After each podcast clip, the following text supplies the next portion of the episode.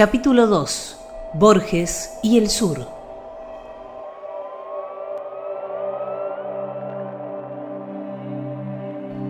La palabra sur ha sido clave en la vida y la obra de Borges, no solo por lo que significó para su carrera el ingreso en la revista Sur o la trascendencia de su cuento El Sur, sino también por su conflicto cultural entre sur y norte. Hay tres libros malditos para el propio Borges, obras que tienen ideológicamente al sur como emblema. El tamaño de mi esperanza, Inquisiciones y el idioma de los argentinos. Cuando en 1974 la editorial MC le propone publicar su obra completa, Borges decide que estos tres libros no deben figurar. Por lo que MC denomina a la compilación obras completas en vez de obra completa, ya que los libros que la integraban no estaban incompletos. Sin embargo, la ausencia de los tres mencionados impedía hacer referencia a la obra en su totalidad. ¿Qué fue lo que llevó a Borges a desterrar de sus obras completas a El tamaño de mi esperanza, Inquisiciones y el idioma de los argentinos? 1926 un joven Borges manifestaba en el prólogo de El tamaño de mi esperanza.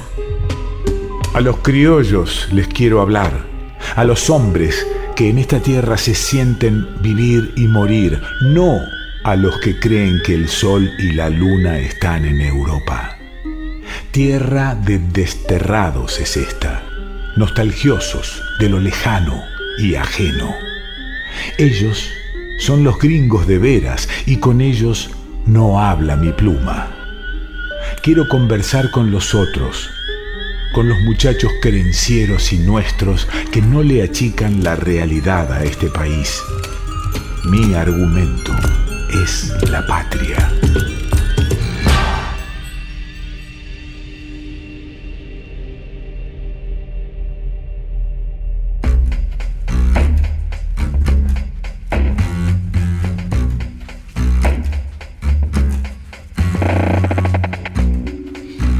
Había un joven Borges con vocación de sur, un Borges popular que no le temía a la palabra patria, cercano a Irigoyen, un Borges dispuesto a ser un escritor nacional antes que un escritor universal, un Borges que ponía en crisis el dilema sarmientino civilización y barbarie, es decir, el conflicto cultural norte-sur.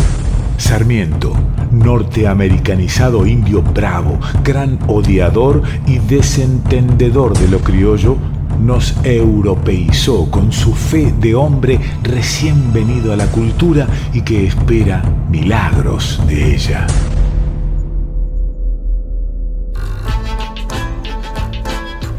La aduana de la cultura le hubiera permitido a Borges seguir siendo ese joven Borges perseguidor de la independencia cultural? ¿O le hubiera cobrado el alto impuesto que les facturó a Marechal, Discépolo o Scalabrini Ortiz? El impuesto de la invisibilidad. El impuesto de la invisibilidad. El impuesto de la invisibilidad. El viejo Borges sabía que el joven Borges había cruzado las fronteras culturales con estos libros.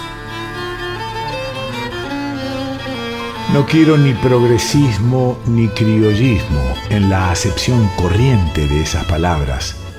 El primero es un someternos a ser casi norteamericanos o casi europeos, un tesonero ser casi otros.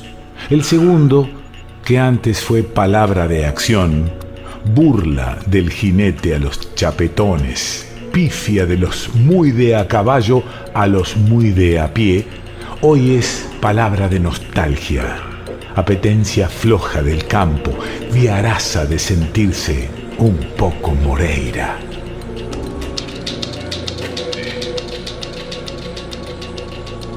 Hubo un joven Borges dispuesto a escribir la identidad de su Buenos Aires, que para él no era otra cosa que escribir el futuro de un país, eso mismo que él llamaba el tamaño de mi esperanza. Ya Buenos Aires, más que una ciudad, es un país y hay que encontrarle la poesía y la mística y la pintura y la religión y la metafísica que con su grandeza se avienen. Ese es el tamaño de mi esperanza, que a todos nos invita a ser dioses y a trabajar en su encarnación. Borges Rock, microdocumentales tributo a nuestro poeta infinito.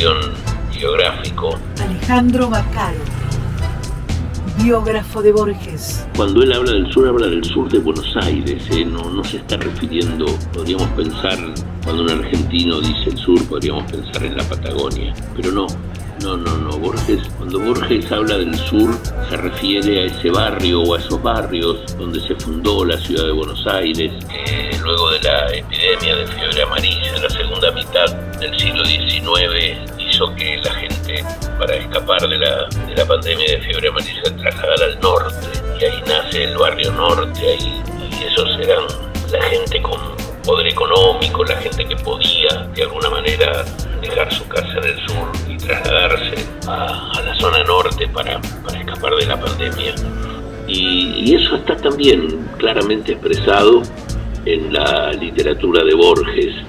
Él tiene un cuento, un cuento bastante particular, que se llama El Sur. Es un cuento que tiene dos partes claramente diferenciadas. Una parte que es un episodio autobiográfico, un accidente que tuvo en vísperas de la Nochebuena de 1938, cuando yendo a visitar a una amiga se golpeó la cabeza, se, se lastimó, tuvo una herida bastante profunda, fue internado, tuvo una septicemia, es decir, una infección generalizada y bueno, eso puso en peligro su vida, tuvo, pasó días con altísima fiebre, con muchísimas pesadillas. Y este episodio es la primera parte del cuento del sur y la segunda parte es la pesadilla, digamos, esas cosas que él soñaba mientras estaba esos días internado. Y en la pesadilla aparece un personaje de Juan Dalman que viaja al sur y se encuentra ahí con un bar y de otra mesa lo, lo, provocan y alguien le, le, da un cuchillo y lo invita a salir a pelear este, en una actitud casi suicida porque él era un hombre de ciudad, era un bibliotecario, un hombre incapaz de afrontar una pelea a cuchillo con un cuchillero, con alguien preparado para eso. Y, bueno, y Borges este, esa pesadilla la representa en un sur. Eso Borges lo cautivaba, Borges sentía una profunda admiración por estos hombres que, insisto, peleaban solo por el culto del coraje. Y él los ubicaba en ese sur, en ese hipotético punto cardinal este, estaban estos cuchilleros que tan presentes están en su obra.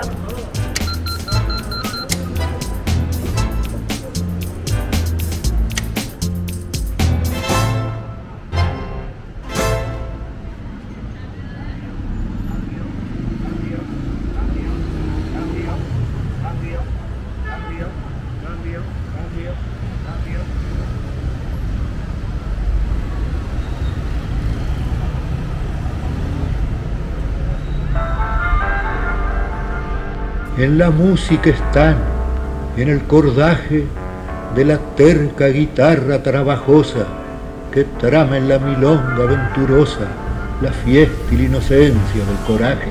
Gira en el hueco la amarilla rueda de caballos y leones y oigo el eco de esos tangos de arolas y de greco que yo he visto bailar en la vereda. En un instante que hoy emerge aislado, sin antes ni después, contra el olvido, y que tiene el sabor de lo perdido, de lo perdido y lo recuperado. En los acordes hay antiguas cosas, el otro patio y la entrevista parra, detrás de las paredes recelosas, el sur guarda un puñal y una guitarra. Esa ráfaga, el tango, esa diablura, los atareados años desafía, hecho de polvo y tiempo el hombre dura, menos que la liviana melodía, que solo es tiempo. El tango crea un turbio, pasado y real que de algún modo es cierto, un recuerdo imposible de haber muerto peleando en una esquina del suburbio.